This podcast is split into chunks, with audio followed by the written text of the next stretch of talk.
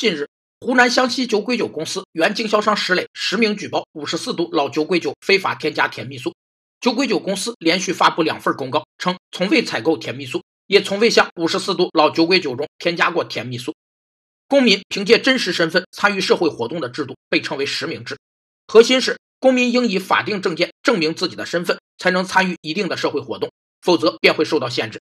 实名制有三个优势，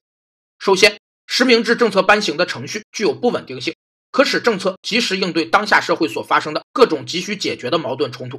其次，政策比法律制度调整的社会关系更为广泛，政策可对那些尚未达到法律层面的社会关系进行调整和规范。